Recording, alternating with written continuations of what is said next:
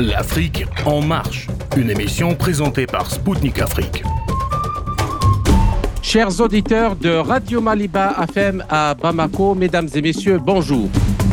Je m'appelle Kamal Louadj, je suis journaliste correspondant à Radio Spoutnik Afrique et animateur de l'émission L'Afrique en marche. Dans cette nouvelle édition spéciale de l'Afrique en marche, j'ai l'honneur et le plaisir de recevoir depuis Montréal Omar Aktouf, professeur titulaire à HEC Montréal, membre du conseil scientifique d'attaque au Québec. Avec lui, nous allons analyser la genèse, les objectifs et les impacts, positifs ou négatifs, de la conférence qui s'est tenue les 22 et 23 juin à Paris sur un nouveau pacte financier mondial et l'urgence climatique. Nous nous pencherons en particulier sur les besoins et les attentes des pays africains par rapport à ces problématiques et ce qu'ils ont eu en retour à la fin de cette conférence. À tout de suite sur les ondes de Maliba FM à Bamako.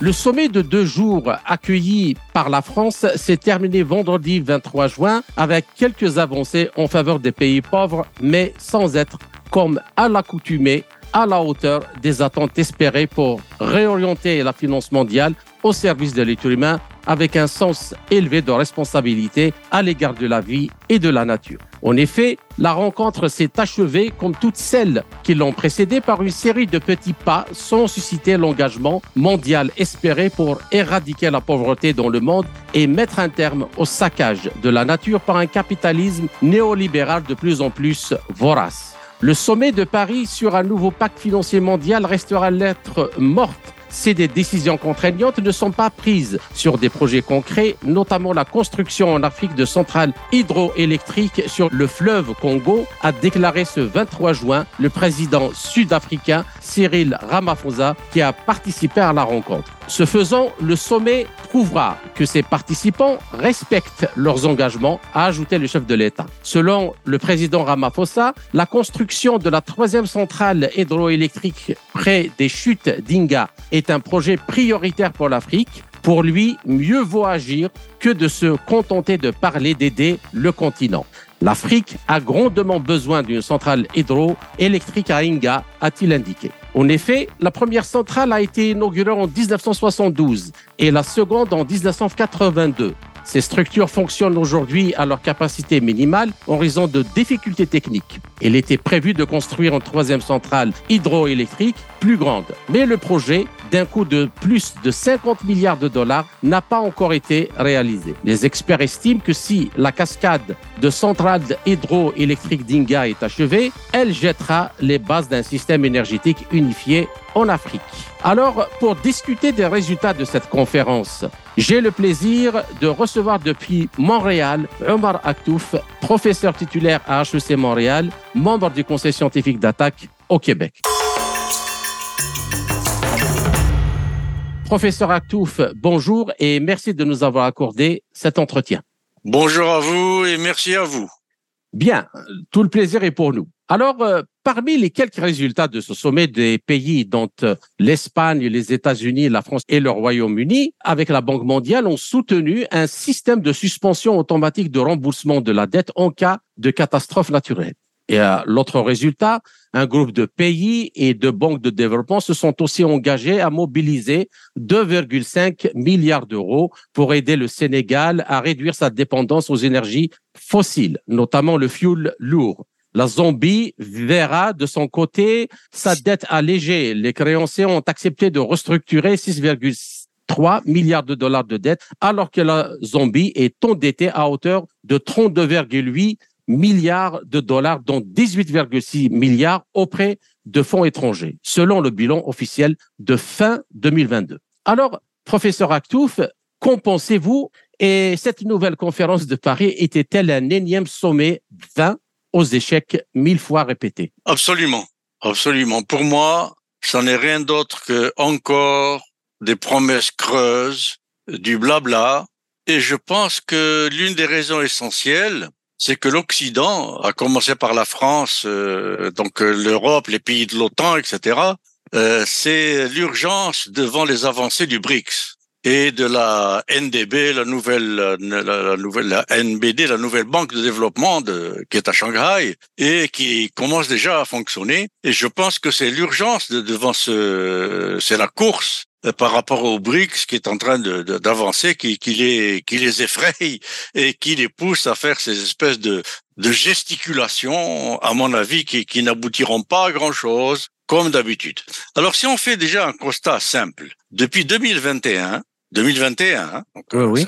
bon, depuis 2021, deux tiers des pays pauvres et un tiers des pays émergents sont euh, retombés dans l'endettement pratiquement insoutenable. Alors, je suppose même maintenant que ces deux tiers et un tiers euh, sont, sont dépassés, doivent être largement dépassés aujourd'hui. L'autre aussi... C'est-à-dire euh, notamment après le, la, la, crise de la pandémie euh, liée au Covid-19, où beaucoup d'États se sont endettés. Exactement, exactement. Donc, deux tiers des pays pauvres et un tiers des pays émergents sont aujourd'hui dans un surendettement dont ils ne peuvent même pas se, se sortir. Plus 120 millions officiellement, donc en 2021, euh, de nouveaux, euh, nouvelles familles, etc., ménages tombés dans la pauvreté absolue ou la pauvreté extrême, alors qu'on nous disait qu'elle était en train de reculer. Alors, euh, de, devant ces, ces, constats, bon, sans parler des, des dégâts écologiques euh, continus, même le Canada est en train de brûler du, du Pacifique jusqu'au jusqu'au jusqu'à l'Atlantique. Alors, euh, donc, de, devant ces constats, quand on voit ce genre de, de, de gesticulation,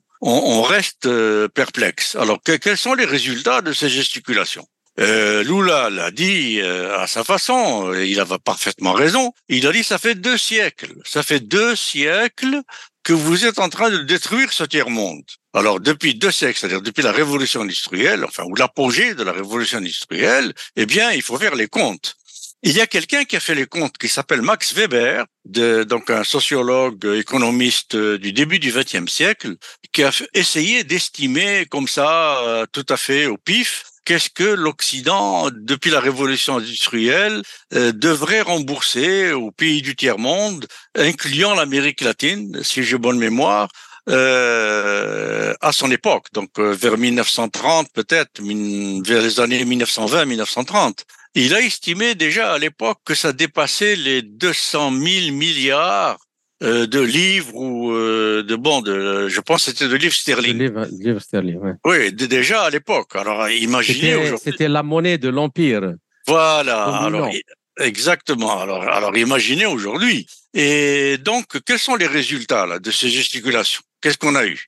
Ben, on a eu un euh, la promesse qu'on va euh, mettre un moratoire sur la dette des pays euh, qui vont subir des catastrophes climatiques. Bon. Ah, Ils n'ont pas dit moratoire, ils ont dit suspension. Euh, suspension, suspension, oui, voilà. le temps que, soi-disant, les ah, pays la suspension. qui ont subi des catastrophes reprennent leur souffle. Exactement. C'est pas un moratoire. Un, moratoire euh, mini, mini, mini, mini, mini.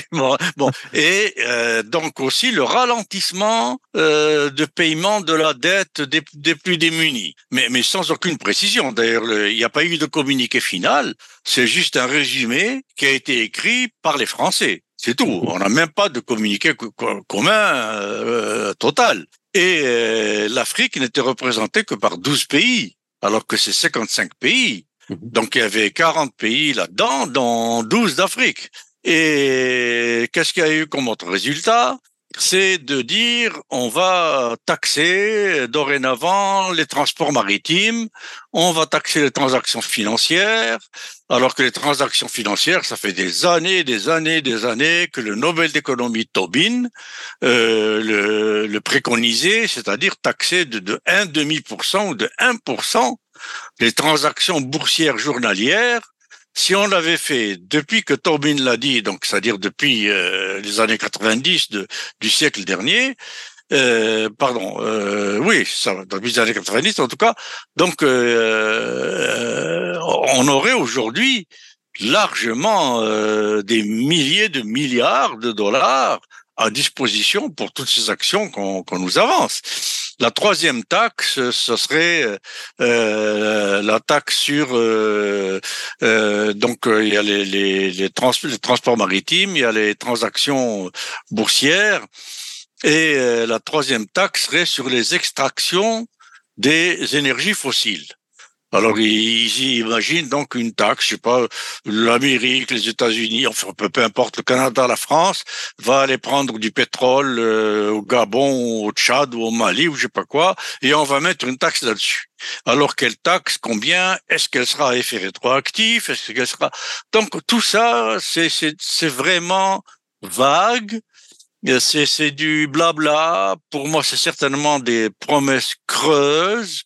Et avec ces résultats-là, on ira vraiment pas très loin. Et d'autant plus que, curieusement, il n'y a même pas de communiqué commun. Alors, euh, il y a de quoi se poser beaucoup de questions.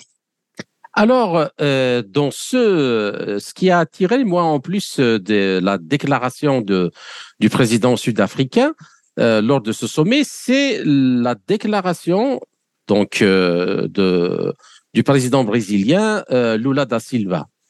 Alors, euh, dans son allocution, justement, il dit, je cite, Cher camarade Macron, préparez-vous, car j'ai une volonté de me battre encore bien plus forte qu'il y a 13 ans. Donc, euh, sous-entendu, dans le but de réunir plus de ressources à la hauteur des besoins de la lutte contre la pauvreté et contre le dérèglement climatique.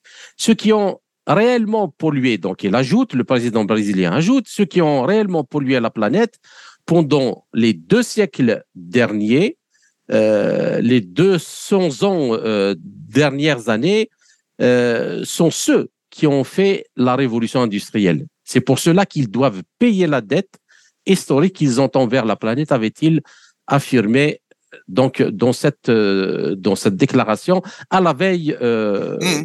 de, de, du dernier jour, donc le 23. Alors, est-ce que vous partagez euh, l'analyse et le constat du président euh, Lula et pourquoi? Mais bien sûr, et de ce d'autant plus que j'ai eu la chance et l'honneur de travailler euh, sous la présidence de Lula quand, il était là, et même euh, euh, Rousseff après, après lui, dans des comités et des groupes de, de travail sur euh, notamment euh, le, la question du, du travail social et non plus juste le travail pour le capital.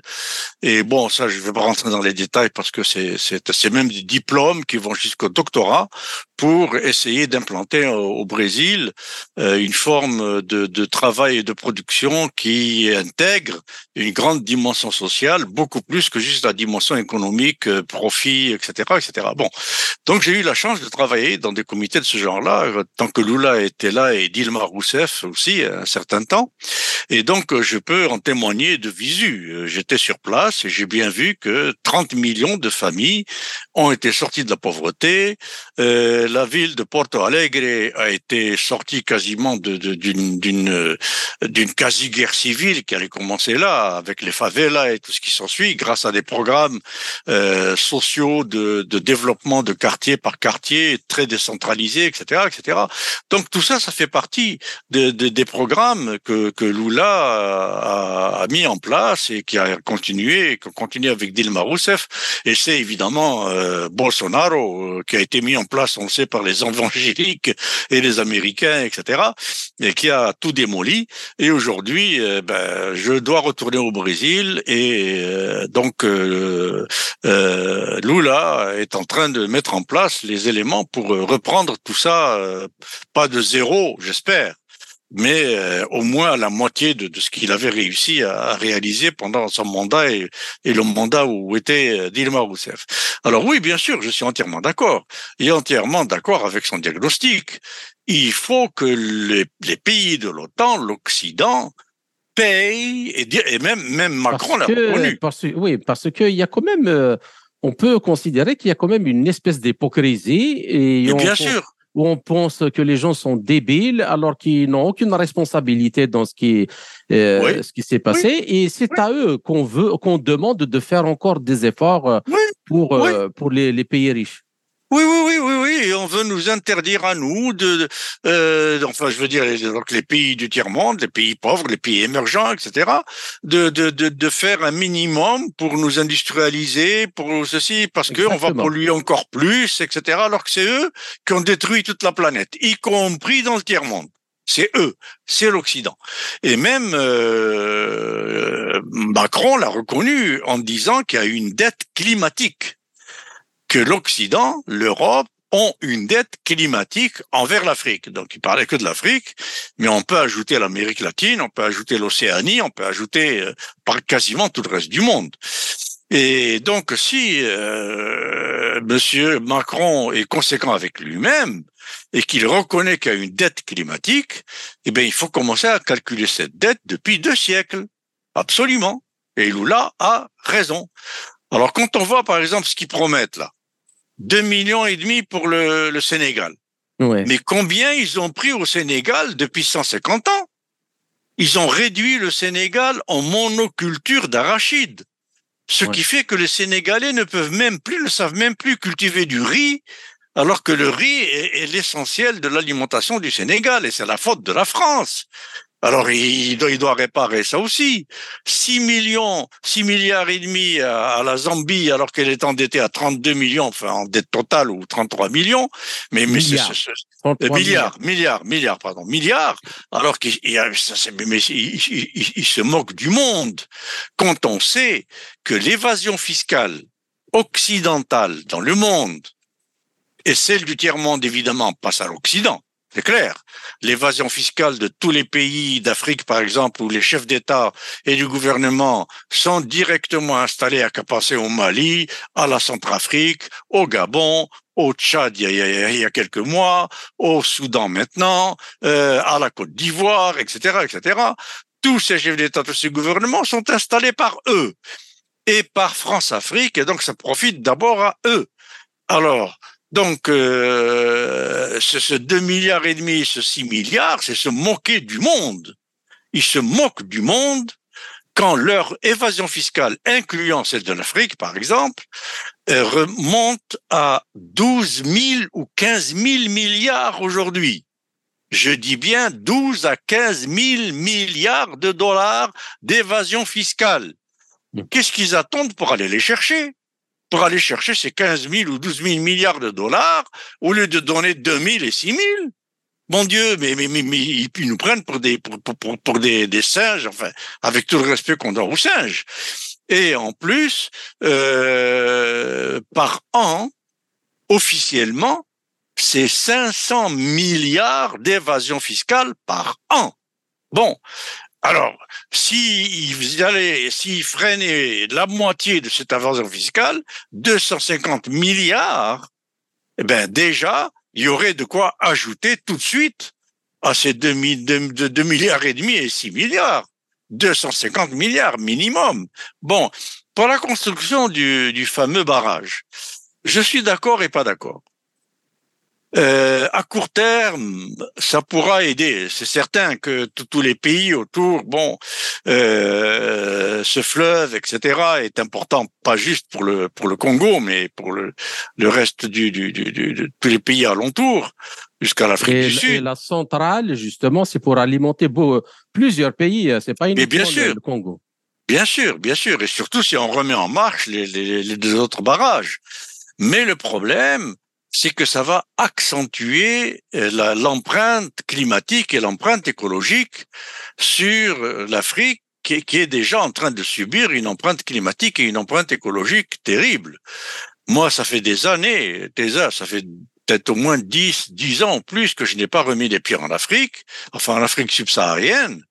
Mais la dernière fois que j'y ai mis les pieds, je peux vous assurer que partout où j'ai été, c'est parti pas pratiquement des poubelles à ciel ouvert, des, des, des, des, des, des, contrées entières couvertes de plastique.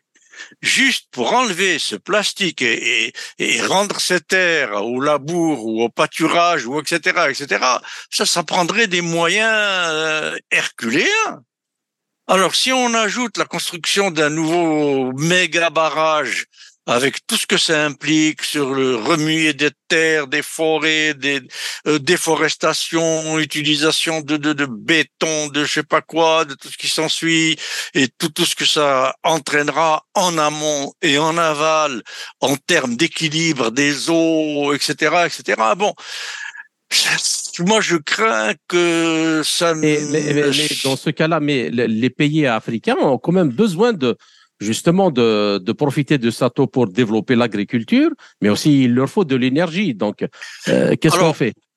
ce que je préconiserais, c'est de remettre en marche les deux barrages qui sont déjà là, de renforcer autant que possible ou de euh, d'augmenter leur capacité en, pour pour euh, pallier aux besoins les, les, plus immédiats et se mettre plutôt à construire des centrales nucléaires.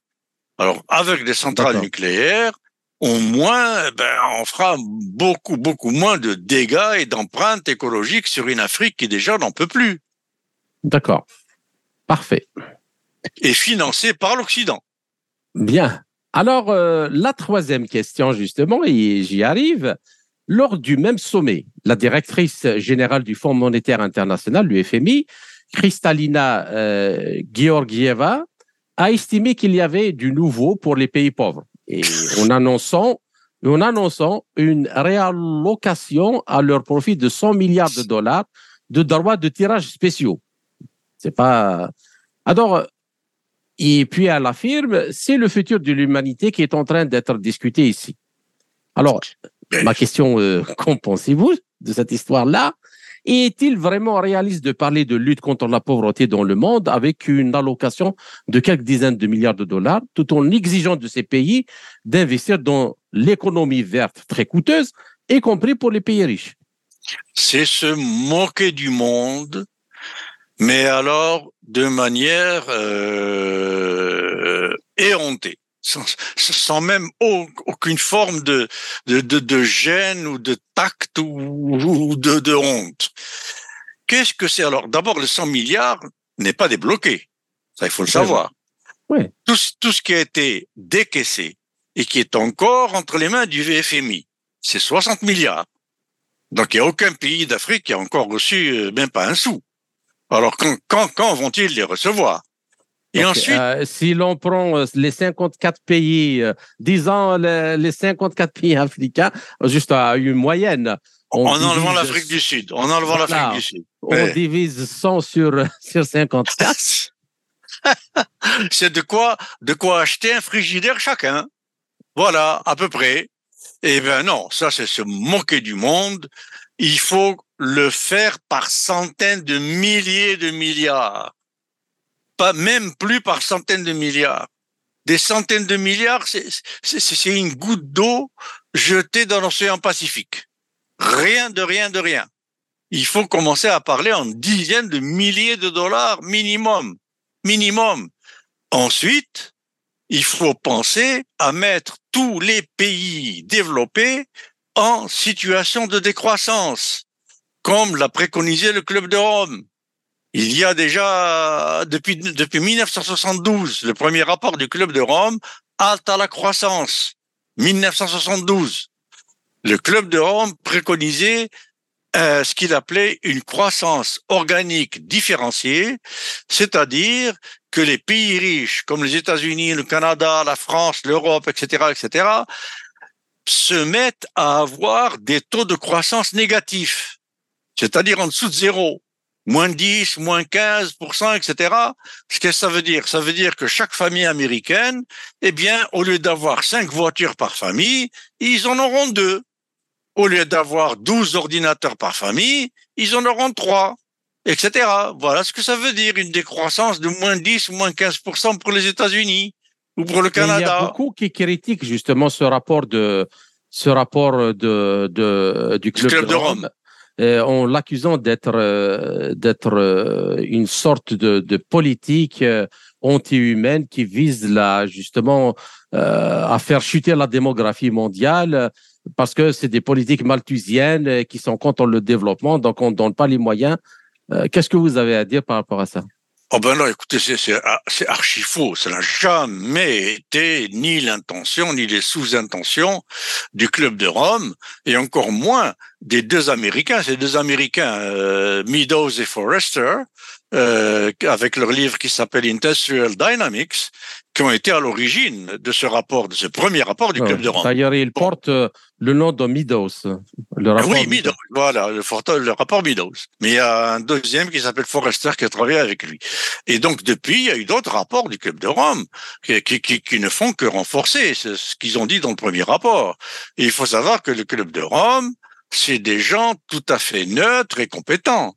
C'est des prix Nobel, c'est des scientifiques, c'est des savants, c'est des anciens politiciens, c'est des anciens chefs de gouvernement, c'est etc. etc. C'est pas des, des, gamins qui jouent avec des chiffres, etc. C'est c'est aussi important que l'OCDE ou ou même plus intelligent que, que l'OCDE et, et, tout ce qui ressemble à ça, parce que tout ça, l'OMC, tout ça, c'est au service des riches. On le sait, à commencer par l'ONU. Bon, alors donc au moins le club de Rome, il essaye d'être au service de l'humanité.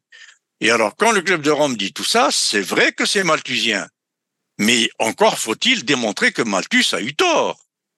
Or, Malthus n'a pas tort sur toute la ligne. On le voit bien aujourd'hui, comme les physiocrates.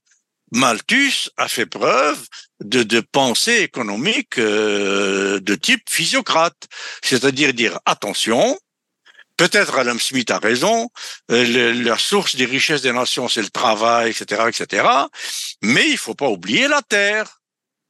Si on détruit cette terre, ben, même le travail, il pourra plus rien faire. Alors c'est ça la position de Malthus. Malthus, il dit attention, cette terre ne peut pas vous donner tout ce que vous voulez parce que vous voulez le maximum, alors que la terre ne donne le maximum de rien du tout. Voilà ce que dit Malthus. En gros, ceux, justement qui s'opposent à ça disent que avec le développement de la science et de la technologie, on peut toujours trouver d'autres ressources et passer à d'autres systèmes supérieurs qui font que euh, on évite l'épuisement euh, de.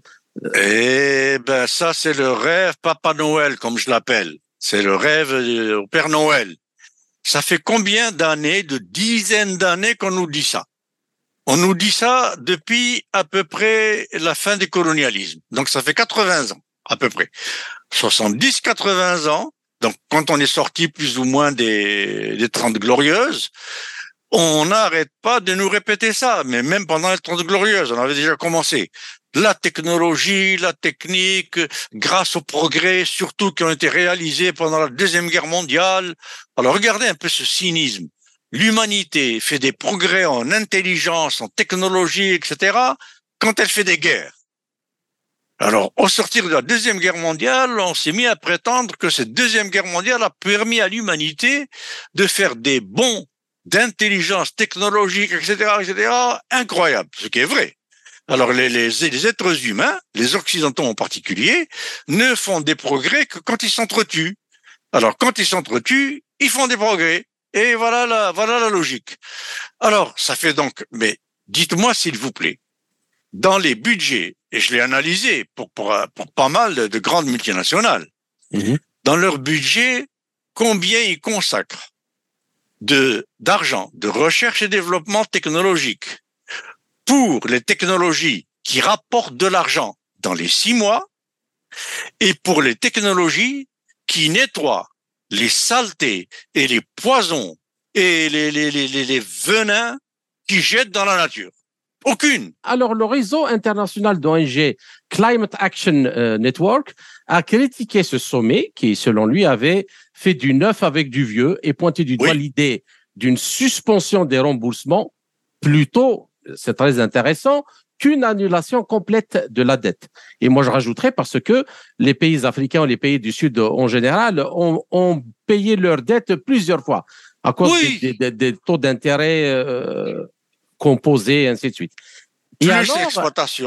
Oui. Et alors, elle dit que les ambitions du sommet reposent trop sur les investissements privés, et, c'est vrai, et assigne un rôle démesuré aux banques multilatérales de développement et puis, l'ONG ajoute que c'est ignorer le rôle pivot que les finances publiques doivent jouer. Alors, en trois minutes, s'il vous plaît, qu'en pensez-vous?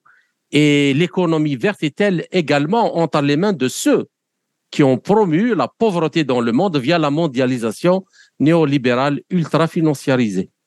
Alors, euh, très très rapidement, de un, juste l'idée de continuer à faire du profit et faire du profit maximum est complètement contre toute idée de virage vert. Impossible. On ne peut pas continuer à faire du profit maximum et en même temps ménager la nature, etc. C'est impossible. Bon. Deuxièmement, pour ce qui concerne l'Afrique et la, la, dette, etc., cette ONG a parfaitement raison.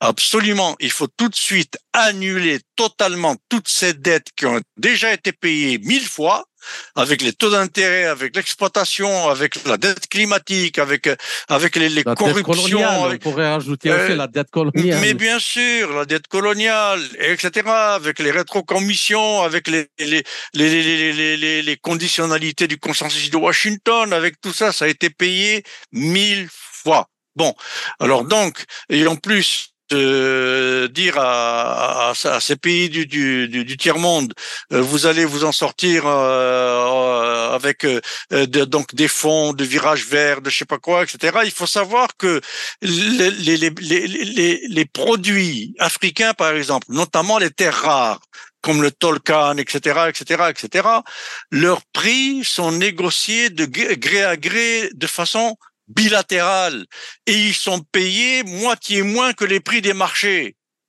Alors il faudra déjà commencer par ça, par obliger les multinationales mondiales occidentales à payer au minimum aux Africains le prix du marché, du tolkan, du, du, tungstène, de tout ça, de, tous, ces, tous ces métaux rares euh, que, dont l'Afrique regorge. Alors voilà pourquoi il faut commencer. Cette ONG a parfaitement raison. D'accord. Ainsi s'achève la première partie de notre entretien. Chers auditeurs, je vous retrouve en compagnie de mon invité, le professeur Omar Aktouf, pour la seconde partie de notre émission après une courte pause musicale. À tout de suite.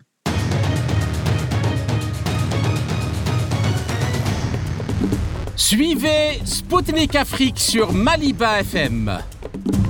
Du lundi au vendredi à 19h, Spoutnik décryptera l'actualité africaine et internationale dans ses émissions Zone de contact et Afrique en marche. Politique, économie, défense, diplomatie. Des spécialistes de renom vous donneront une vision alternative à celle proposée par les médias mainstream. Du lundi au vendredi à 19h sur Maliba FM.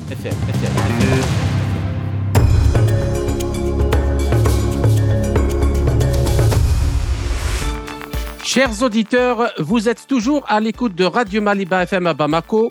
Je suis Kamal Louadj, animateur de l'émission L'Afrique en marche de Radio Sputnik Afrique. Je rappelle que mon invité est aujourd'hui Omar Aktouf, professeur titulaire à HEC Montréal, membre du conseil scientifique d'attaque au Québec. Professeur Aktouf, je vous salue à nouveau et merci pour votre patience pour cette seconde partie de notre entretien. Merci.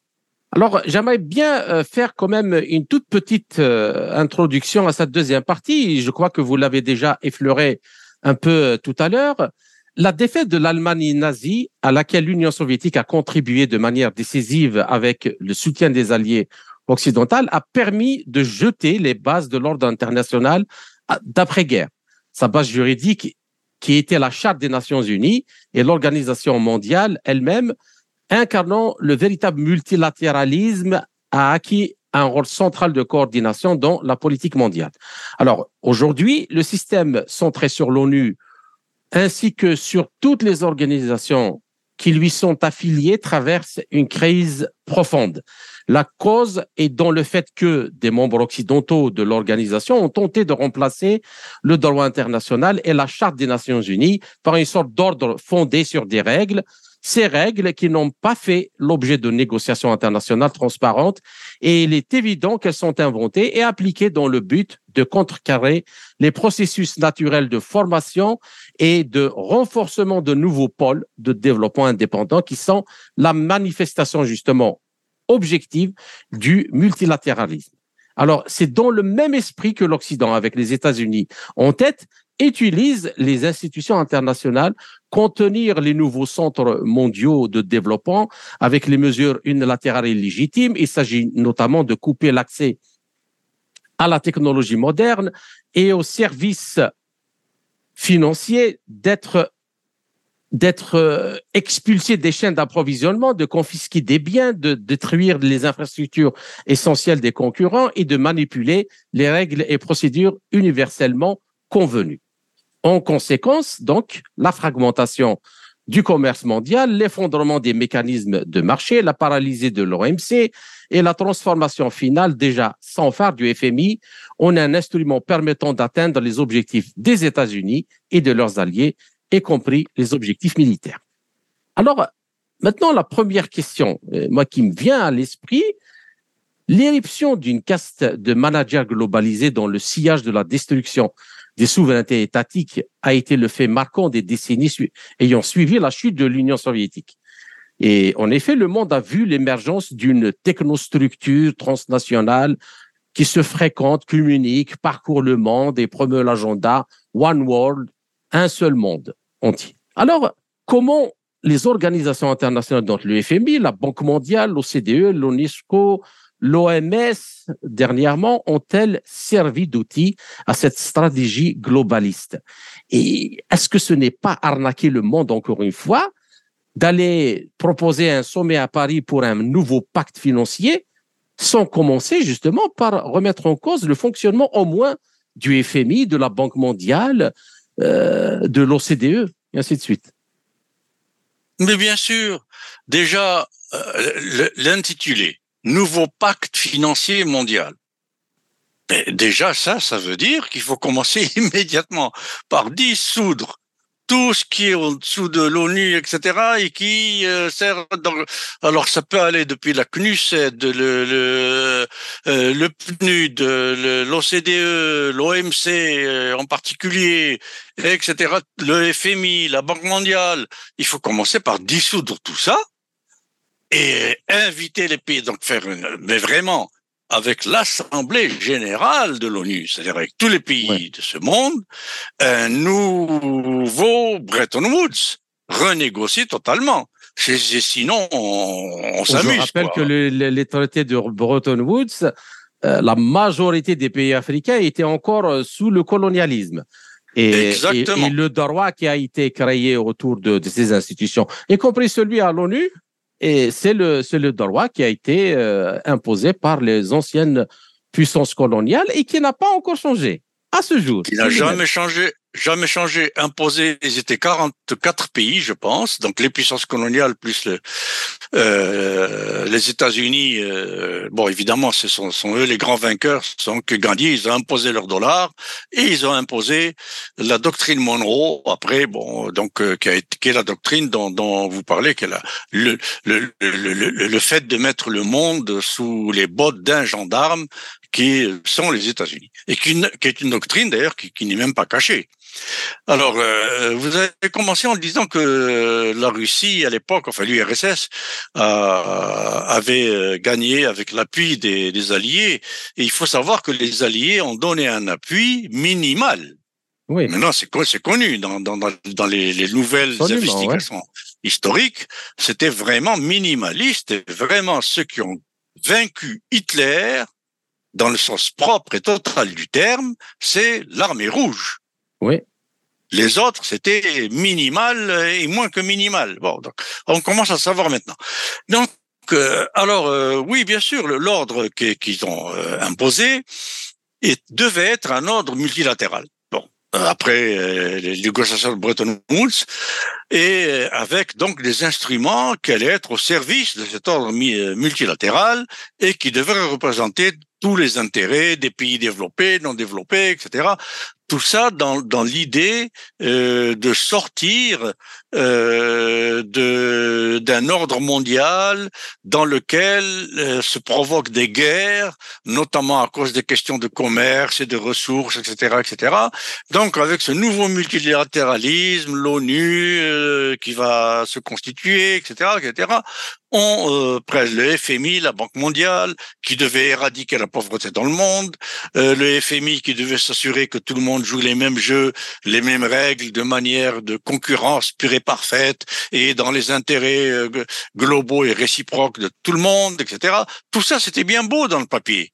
Tout ça, mais c'est la délégation américaine, en fait, qui a imposé ses désidérata à tout le monde, d'autant plus que l'Europe avait un besoin vital des 17 milliards de dollars du plan Marshall euh, mhm. que les États-Unis ont fait mais, comme mais ça. quand même, après, euh, c'est-à-dire durant au moins la guerre froide, il y avait quand même un équilibre. euh, un équilibre. Mais après la chute de l'Union soviétique en 91, euh, ce n'est pas difficile de constater que ces institutions sont devenues en fait des instruments de domination Exactement. néocoloniale. Exact, mais bien sûr, plus que néocolonial. C'est néo-occupation carrément. Moi, j'ai vu en Afrique, dans ma dernière tournée, euh, tous les pays que j'ai visités, je travaillais notamment sur le pétrole, et le ministre est national, disons, je sais pas, de n'importe quel pays, Congo, euh, enfin peu importe, et au Gabon, ou, hein, et le deuxième personnage en dessous du ministre, qui a en fait tous les pouvoirs, était systématiquement un officier français. Colonel, lieutenant-colonel, général, machin, et qui était le bras droit juste en dessous du ministre et qui contrôlait tout. Bon, alors je sais pas si c'est toujours le cas, mais si c'est ça, un jeu de, de multilatéralisme et d'équilibre, ben vraiment, c'est se moquer du monde, mais à, à vitesse de, à la vitesse de la lumière. Alors pour revenir à, au fondement de, de, de, de, de vos questions, eh bien, euh, d'abord la chute de, de l'URSS, j'ai fait plusieurs webinaires là-dessus, on pourrait en parler très longuement et expliquer comment cette chute euh, de, soi-disant, moi je dis, je prétends même, soi-disant chute endogène des pays de l'Est, a été fabriquée à partir de la doctrine du containment, de l'endiguement de Truman. Et ça a commencé avec euh, le macartisme et ça a fini avec euh, notamment euh, les, les- les guerres au sud de l'URSS et euh, donc euh, la- la- la- la- la- la- l'isolation de l'URSS dans les frontières sud par le jeu sur les différences entre l'islam et le communisme, en présentant que le communisme allait introduire dans les pays musulmans l'athéisme. Enfin bon, on y reviendra, mais c'est pas aussi net que ça. Hein. Les chutes des pays de l'Est de l'URSS sont aussi dues, autant dues à des interventions exogènes qu'à des raisons endogènes qui ont été des conséquences. Bon, mais ça, c'est c'est une autre affaire, mais, mais il faut quand même le, le préciser. Alors donc, c'est toutes ces institutions. euh, alors, il faut voir comment elles fonctionnent. Commençons juste, parlons juste de l'OMC, l'Organisation mondiale du commerce, qui est supposée être l'instrument, le bras armé sur le terrain pour s'assurer que tout le monde joue franc jeu dans le commerce, les échanges, les prix, etc., etc. Alors, comment fonctionne l'OMC L'OMC, il y a au sommet, son organigramme, c'est euh, les ministères du commerce des pays membres de l'OMC. Bon, alors ce sont essentiellement, évidemment, les pays euh, développés. En dessous des ministères, il y a ce qu'on appelle l'Assemblée générale, qui a son siège à Genève. Et cette Assemblée générale tient une réunion, euh, je pense, et ministérielle euh, tous les deux ans, et pour l'Assemblée peut-être tous les ans. Bon. Et en dessous, il y a ce qu'on appelle les tables de négociation qui sont en permanence à Genève. Bon, en permanence. Alors, dans ces tables, vous avez la table du blé, la table de l'eau, la table de l'or, la table du diamant, la table du blé, la table de, des métaux rares, la table, bon, pour chaque secteur de commerce, etc., etc., industrie, tout ça, il y a une table. Bon. Alors déjà, quel pays d'Afrique? Si on parle juste de l'Afrique, on peut parler aussi d'Amérique latine, de l'Océanie, de pays du Sud-Est asiatique, etc. À commencer par les Philippines euh, jusqu'au Sri Lanka ou je sais pas quoi. Quel pays parmi ces pays-là peut maintenir une délégation d'experts en permanence à Genève quand on connaît le coût de la vie à Genève Alors maintenir pour le Bénin, par exemple, que je connais très bien, eh bien maintenir une délégation de six experts en permanence à Genève, ça serait le quart de son budget. C'est impossible. Alors, ce qui fait que les pays du tiers-monde, par exemple le Sénégal, la délégation du Sénégal, à elle seule, représentait une trentaine de pays. Alors la délégation du Sénégal était chargée de représenter le Sénégal, le Mali, le Malawi, le Botswana, une, une vingtaine ou une, une, trentaine de pays à elle toute seule. Bon. Mais la délégation du Sénégal ne peut pas être en négociation sur toutes les tables. Ils peuvent pas être en même temps à la table du blé, à la table de l'eau, à la table du sorgho, à la table des arachides, à la table. De... C'est pas possible. Donc ils choisissent les tables les plus urgentes. Et l'OMC, ils ont inventé un mode de fonctionnement d'un cynisme inouï qui s'appelle le consensus négatif. Alors par exemple, la table de l'eau il y a la, délégation américaine, française, canadienne, euh, euh, suisse, euh, espagnole, italienne, machin, mais il n'y a pas la délégation algérienne, marocaine, gabonaise, camerounaise. bon. Alors, ce consensus négatif veut dire ceci. C'est que les présents à la table de négociation qui négocie, par exemple, comment, à partir de maintenant, l'eau va devenir une marchandise vendable, achetable, etc., etc., sur les marchés internationaux, à quelles conditions, à quel ceci, quel prix, quel blabla, tout ça. Eh bien, les présents, une fois qu'ils ont signé l'accord, cet accord est supposé être signé par tous les membres de l'OMC, même s'ils n'étaient même pas à la table. Donc l'Algérie n'est pas à la table, ou le Gabon.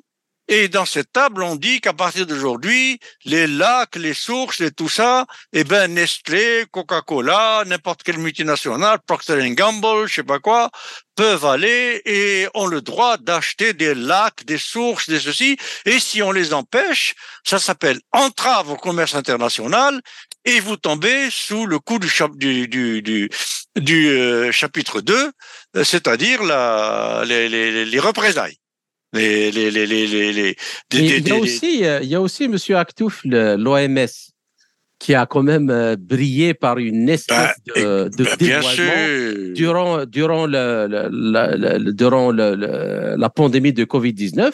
Bah, bien sûr. C'est avéré que c'est une organisation de Bill Gates. Mais bien sûr, mais, c'est la même chose que l'OMC avec cette, cette question de, de, de, consensus négatif. Nestlé arrive en Algérie et va acheter, je sais pas moi, le lac de Médéa.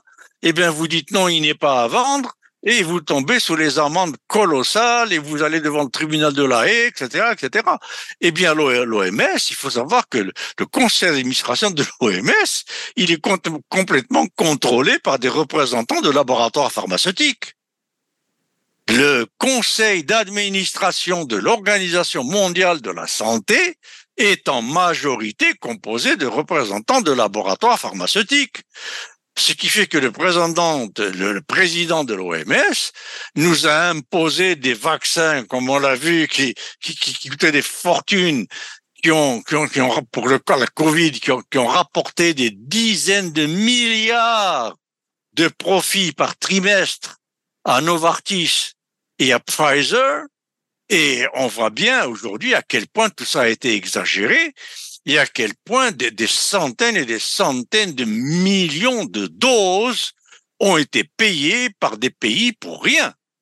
Parce que euh, soit ils n'ont servi à rien, soit ils étaient périmés avant d'arriver, soit ils étaient inefficaces, alors qu'il y avait le vaccin russe qui était à disposition gratuit, il y avait le vaccin chinois, il y avait le vaccin de l'Inde, mais ces vaccins-là, on les a ignorés parce qu'ils étaient euh, proposés pratiquement gratuitement pour imposer et l'OMS a joué un rôle là-dedans, imposer les vaccins de Novartis, de Pfizer et de Bayer et compagnie.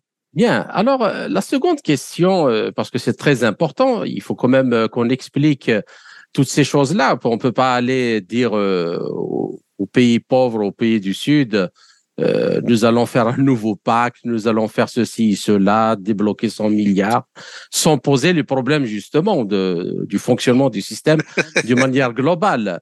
Donc, tout le monde, dans ce, cette optique-là, se rappelle de la déclaration fière du chef de la diplomatie européenne, Joseph Borrell, selon laquelle l'Europe est un jardin d'Éden et le reste du monde une jungle. Et euh, on pourrait aussi rappeler la déclaration conjointe OTAN-Union européenne du 10 janvier 2023, euh, affirmant que l'Occident uni utilisera tous les outils économiques, financiers, politiques et militaires dont disposent l'OTAN et l'Union européenne pour garantir les intérêts de notre milliard, c'est-à-dire le milliard d'êtres humains qui vivent dans euh, le secteur-là occidental. Alors, ces déclarations ne sont-elles pas en réalité la quintessence euh, du complexe d'exclusivité que l'Occident s'accorde il veut normaliser et qu'il veut normaliser dans les relations et les organisations internationales. Mais, mais, mais absolument. Euh, que ce soit l'Union européenne, que ce soit l'ONU, que ce soit etc., tout ça est totalement exclusivement au service des intérêts des, des pays riches. Et il se cache pas pour le dire. Alors, euh, cette déclaration de Monsieur Borrell euh, me rappelle celle de Sarkozy euh, au Sénégal il y a quelques années, où il a dit le problème de l'Afrique, c'est que l'homme africain n'est pas rentré dans l'histoire. Mais ça, c'est une déclaration d'un racisme inouï. Il est venu. L'ironie, et l'ironie, juste une seconde, monsieur Acteufé. L'ironie, c'est que il avait déclaré ça à l'université Cheikh Anta Diop, qui oui. était un, savant nucléaire de renommée mondiale. Exactement, absolument. En plus, voilà. Alors, euh, donc, mais c'est, incroyable. Il est venu en Afrique dire aux Africains carrément, vous êtes des singes. Voilà. Vous n'avez pas encore, euh, vous n'êtes pas descendu de vos arbres, vous n'êtes pas rentré dans l'histoire. Mais c'est inouï. Tout, tout ça, c'est, c'est une forme de, de, bon, historiquement connue, euh, de justification euh, des désidérata des vainqueurs par des euh, déclarations et des déclarations d'intention humanitaires, humanistes, etc., pluralistes, qui s'en suit. C'est connu depuis depuis depuis la la, la, la, nuit des temps. Bon, alors la déclaration de Monsieur Borrell du 13 octobre 2023, c'est une déclaration euh, encore plus raciste que, que si ça se peut, que celle de Sarkozy. Ça, il dit, euh, il a dit, il a ajouté aussi, euh, nous avons construit un jardin et ce jardin, il faut le protéger. Donc, il faut mettre des murs, etc., etc. Et il faut que des Européens acceptent d'aller dans la jungle. Donc, la jungle, c'est quoi? C'est l'Afrique, c'est le reste du monde, donc le tiers-monde, etc., pour empêcher les gens de la jungle de venir euh, abîmer le jardin. Non, mais c'est incroyable. Le, le, représentant des affaires internationales de l'Union européenne qui dit des choses pareilles le 13 octobre 2023. Donc, à quoi servent encore les institutions internationales? Ben, ça encore, peut-on encore parler de droit international? Et le changement euh, pour convaincre les pays du Sud, notamment africains, ne devrait-il pas commencer justement, euh, comme vous l'avez dit tout à l'heure, euh, par le FMI, la Banque mondiale, l'OMC, l'OMS et, toute la, panoplie de... Mais, mais, mais, mais, c'est évident qu'il n'y a aucune forme de logique ni de justice dans, dans, dans, dans cet ordre mondial. Absolument aucune. Les Américains, on n'a jamais vu une image de ce qui se passait passé en Libye ou en Irak. Alors là, on arrive à la dernière question et c'est un peu une question qui va conclure le, toute euh, l'émission. Donc, depuis le début de l'opération spéciale russe en Ukraine, l'émergence d'un nouveau monde euh, multipolaire s'accélère. Bon, certainement, le processus va prendre beaucoup de temps, mais euh, il est clair que la dynamique est mise sur place, en place. Alors, l'un des sujets fondamentaux qui seront traités lors du prochain sommet des BRICS, qui sont euh, le moteur de ce monde multipolaire en Afrique du Sud, est l'idée de créer une monnaie commune d'échange entre les pays membres qui serait ouverte à tout autre pays qui voudrait l'utiliser. Alors, cette monnaie commune des BRICS ne pourrait-elle pas euh, supplanter le franc CFA dans les échanges des pays africains? Entre eux et avec les autres pays des BRICS et ne serait-il pas ça qui fait courir Emmanuel Macron via sa conférence et euh, les Africains euh, aspirent justement à intégrer cette, ou au moins à s'arrimer à au BRICS et à travailler avec leur monnaie. Mais bien sûr, bien sûr, je l'ai dit au début, c'est euh, toutes ces gesticulations, c'est clair que l'Occident est en train d'avoir peur, d'avoir une peur bleue de ce qui va arriver avec le BRICS c'est tous les pays qui sont en train de, de, de frapper à sa porte. Il faut pas oublier qu'il y a quand même une trentaine de pays qui sont en train, de, dont l'Arabie Saoudite, qui sont en train de, et l'Iran, etc., qui sont en train de, frapper à la, porte du, BRICS. Et avec donc la, fameuse euh, nouvelle banque de développement aussi de Shanghai, qui est déjà fonctionnelle, eh bien, euh, ils ont une peur bleue que tout ça ne les dépasse. D'autant plus que toutes les économies de l'Occident, c'est-à-dire les États-Unis, le Canada, l'Europe, ne sont plus que des économies financières. Ce ne sont plus des économies ni scientifiques, ni technologiques, ni industrielles. Alors, leur PNB, leur PIB, leur etc., etc., il est calculé, il est chiffré, il est composé de quoi? Il est composé des revenus des industries du spectacle, de Hollywood, de des revenus de, du football américain, euh, du sport, de je sais pas quoi, etc. Les, salaires mirifiques des joueurs de hockey, des joueurs de, de baseball, de je sais pas quoi, des salaires euh, qui se chiffrent par dizaines de millions des PDG américains, etc. Et de la spéculation totalement virtuelle et du vent dans les bourses, depuis la bourse de New York jusqu'à la bourse de, Paris. Donc c'est ça les PNB et les PIB de cet Occident-là.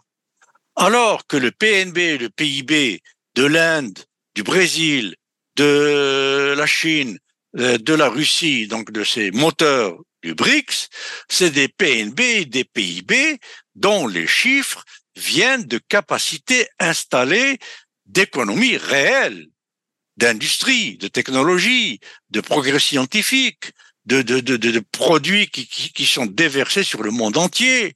Aujourd'hui, la Chine est le meilleur vendeur de voitures électriques du monde, à tel point qu'en France, les voitures électriques chinoises menacent les, les, compagnies françaises et la France, Macron est en train de penser, est en train de donner des subventions à encore des subventions à Peugeot, à Renault, etc., etc., parce que ces voitures électriques chinoises sont tellement de bonne qualité et avec toutes les options qu'on peut imaginer, et elles sont beaucoup moins chères que les voitures françaises.